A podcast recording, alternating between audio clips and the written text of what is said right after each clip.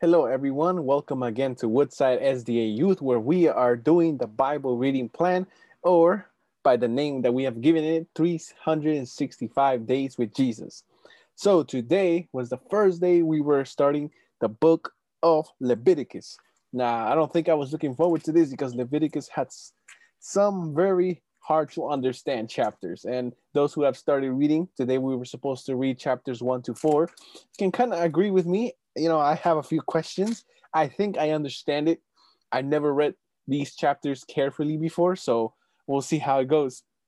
But I am looking forward to reading. So if you are, uh, you know, in in this journey with us, I encourage you to comment down below, share your thoughts, or even message us on our Facebook page so that we can learn God's word together.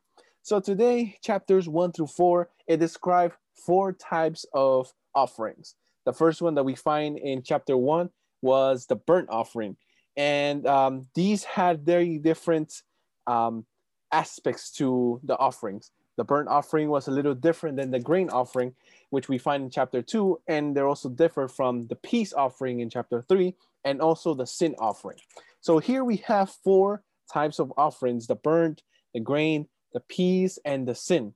And um, I think even though they they might be like four different ones, and my, they each have information, especially on the way how they sacrificed, in the way they dealt with the blood, in the way that um, the people in, were involved in the performance of each offering. I think it's very important for us to to understand that this, all of these offerings, pointed to Jesus Christ's mission on earth.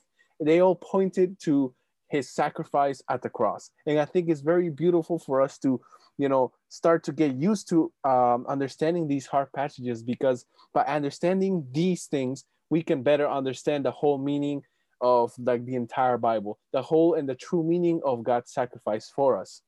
So for example the burnt offering the blood as we can see in this chapter was spread on all sides of the altar or actually on the sides of the altar. The meat was offered to the lord and uh, the meat was all cons- consumed. So all the meat that was offered in the burnt offering was eaten by the priest. And I think this um, represents Christ's life was consumed at the cross. All the life that he gave up, everything was consumed the same way all the meat in the burnt offering was consumed. In the grain offering, this is actually one of the grain, uh, one of the offerings that I didn't know about. I didn't know there was such something called grain offering. I think I kind of heard it, but this is the first time I read it. Like grain. Like I'm so used to seeing animals getting killed on offering. I'm not used to seeing, you know, grain. And one of the uh, very unique aspects of this is that there was no death involved. Obviously, because there was no animals, no killing. It was just grain, right? Uh, no meat needed, no blood needed. Um, and this represents, this offering represents Christ providing eternal life. You know, no more death, no more blood, no more shed of anything. This um, grain offering represents God's providing of eternal life for his children. Uh, then we have the peace offering here in chapter three, uh, where we see that the blood was spread on the sides, that meat was given from the priest to the offerer. And here, one of the unique aspects of the peace offering is that the person giving the offering, he was the one who was eating the meat. And this is interesting. It's different from the other ones because, uh, you know, all the other ones, either the priest or no one else eats it. But in the peace offering, uh, this person who was giving the meat ate the meat.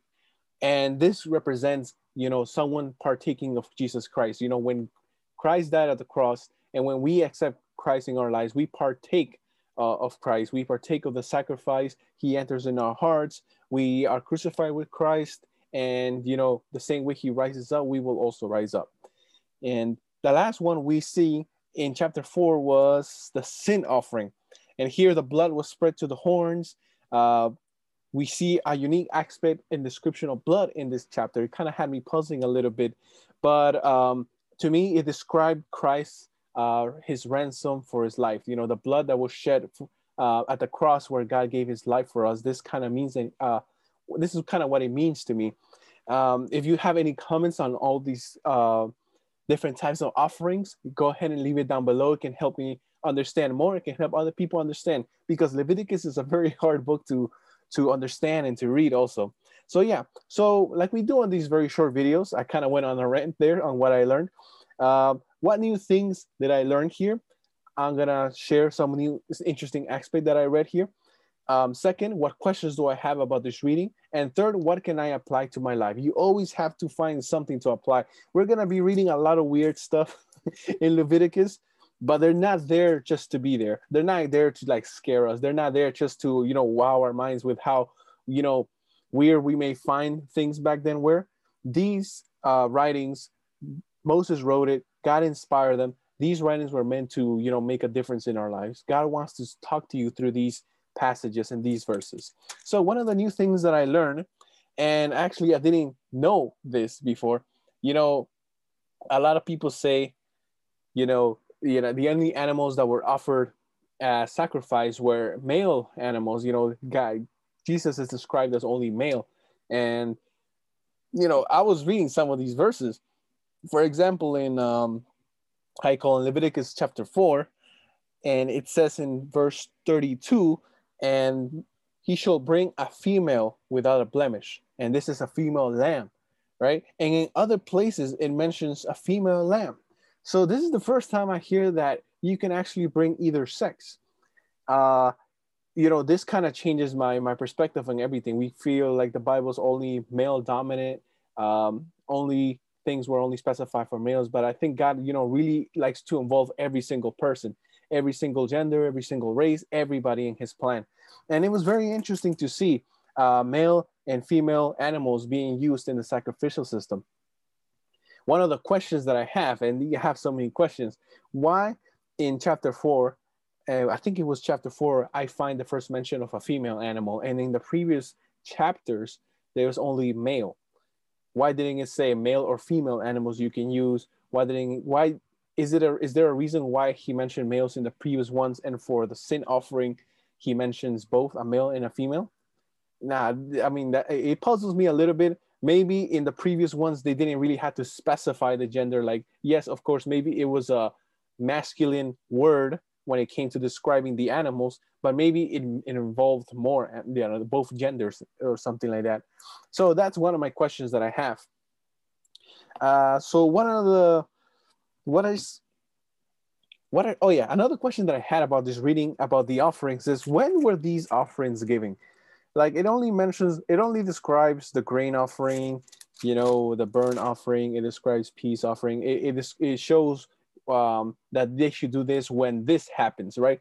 But uh, for example the grain offering like uh, when when is supposed to be given was there a specific time of the day where they were supposed to go to the ca- ca- tabernacle and perform these was there a schedule on when they should be performing this like maybe there's more information in these chapters that i kind of missed uh, but if anyone has kind of answers for these you know feel free to put it down below in the comments or message us but yeah that's my question when did these take place uh, what, how was the order of these? How did this all work? Because I'm pretty sure every single person there sinned.